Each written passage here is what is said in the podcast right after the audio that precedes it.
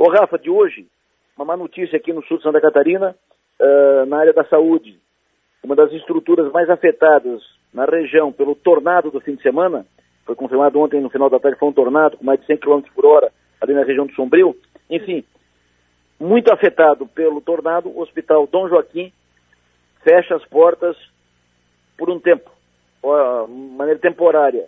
O anúncio foi feito hoje, feito hoje pela direção do hospital durante uma entrevista coletiva na sede do hospital. É, não tinha como manter pelos prejuízos, pelos estragos causados. Então o hospital São Dom Joaquim de Sombrio fecha as portas por um tempo, não um fechamento definitivo, fecha por um tempo para a sua recomposição, reestruturação uh, e reforma do, do hospital. Enquanto isso, inevitável, pacientes vão para onde?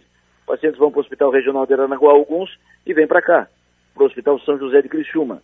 Então a nossa estrutura, que já é corda esticada na região, fica mais esticada ainda agora, sem essa unidade hospitalar importante de Sombrio, que é o Hospital Dom Joaquim, que agora se mexam as autoridades da região, deputados e prefeitos e tal, para conseguir recursos para recuperar de uma vez o Hospital Dom Joaquim de Sombrio, que é fundamental para fazer funcionar bem o sistema da saúde, da saúde hospitalar na região do extremo sul catarinense. Tentaram aprovar ontem na Câmara de Sara, 13 terceiro para vereador. Isso é um absurdo, né? Isso é, um, uh, isso é um, uma deturpação do processo. Vereador não é... Vereador não é... Não, eh, ser vereador não é profissão. Vereador é um cargo de representação. É que você faz, você cumpre um período, você é eleito pela comunidade, cumpre um período e sai fora. Quatro anos, ou oito anos e tal, ou doze anos, é, mas é um cargo de representação, não é salário.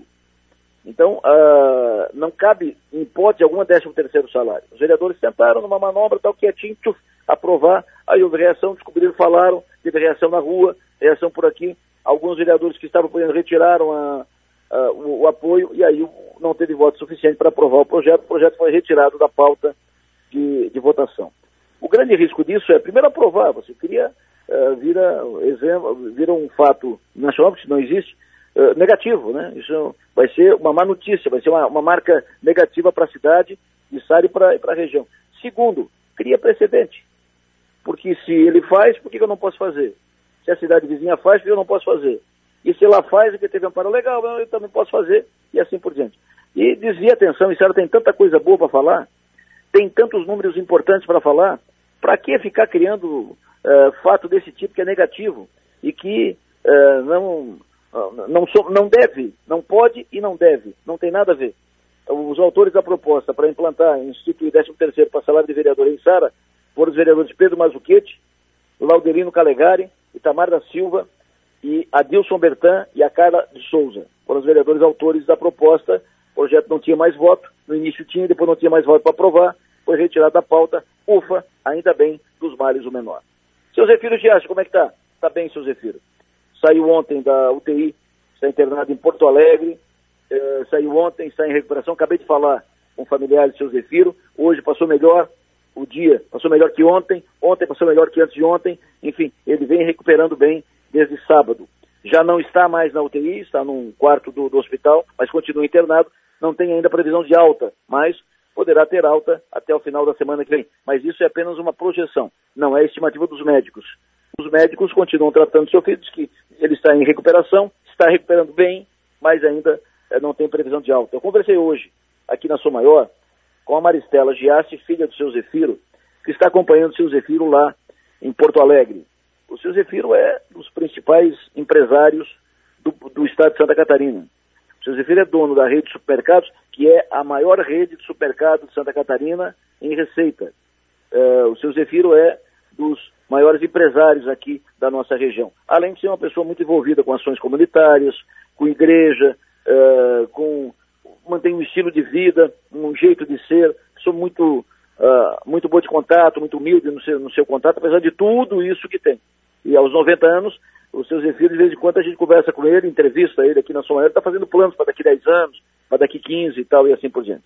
É, acabou de fazer uma, um negócio, comprando uma área privilegiada, uma área nobre aqui na, aqui na, na região central de Criciúma, um investimento próximo de, em torno de 45 milhões de reais, 45, 50 milhões de reais, é, aos 90 anos de idade fazendo planos para frente. Mas faço questão de colocar no ar um trecho da entrevista da Maristela, é, primeiro porque ela disse que ele está bem. Ele está bem, recuperando bem, saiu da UTI, as notícias são boas e tal, mas ela, ela, ela, ela mesmo disse e ela fez questão de detalhar. Está é, bem, mas foi difícil. Foi muito difícil. Foi difícil, tá? Foi difícil, é? Foi, foi muito difícil. A, a, gente viu a morte. O pessoal que. As fake news não eram tão fake news assim, tá? Porque houve um único médico, né, o médico dele, o Dr. Hugo, que nos deu esperança. Ele foi... Todos os outros médicos aqui, aqui de Porto Alegre, né, Sim. Não davam esperança de vida para ele. Hum. então, como... É por isso que eu digo assim, não foram tão fake news. E a gente não esperava que, inclusive, eu conversando com o Dr. Hugo, né, quando o pai saiu da, quando o pai estava na UTI, eu disse, doutor Hugo, eu não acredito que o pai vai sair daqui. Ele assim, acredita, ele vai. Hum. E hoje ele me conta, ontem ele me falando, ele disse, Maristela, ah, eu, eu lutei às vezes comigo mesmo para acreditar que ia tirar ele, mas, mas foi difícil. Nenhum outro profissional daqui acreditava. Então, quando a gente foi chamado na UTI, né, que o pai teve uma crise muito forte, né, e, e, e eu estava no hotel na hora, e o Sandro estava com ele no hospital, ele me ligou, vê rápido que o teu pai vai ser entubado. E aí eu estava com o telefone do médico dele, eu liguei para o médico dele, e disse, não, fica tranquila que ele não vai ser entubado, não vou deixar. Nisso a gente chegou na, na UTI, eu, mais duas irmãs que estavam aqui, mais o Sandro, né, que estava no hospital. A gente foi pro esperando na, numa sala de espera que tem na UTI e acho que aguardamos, isso era por volta de meia-noite, ficamos até uma, duas da manhã e o médico não chegava, de repente o médico veio, né, sentou na nossa frente e perguntou quem é o seu Zefiro? Aí tu te desmonta, né, porque quem é morreu. Hum. Aí ele foi falando, foi falando, e assim, doutor, só me diz uma coisa ele está vivo ou está morto? Ele é assim, não, ele está vivo. Mas naquele ponto a gente não acreditou que ele estivesse vivo. Hum. E ele foi falando e foi falando com ele assim, ó, vai depender, só depende dele. Ele está num estado que, e, o, que ele vai decidir se ele quer voltar ou se ele quer ficar. Hum.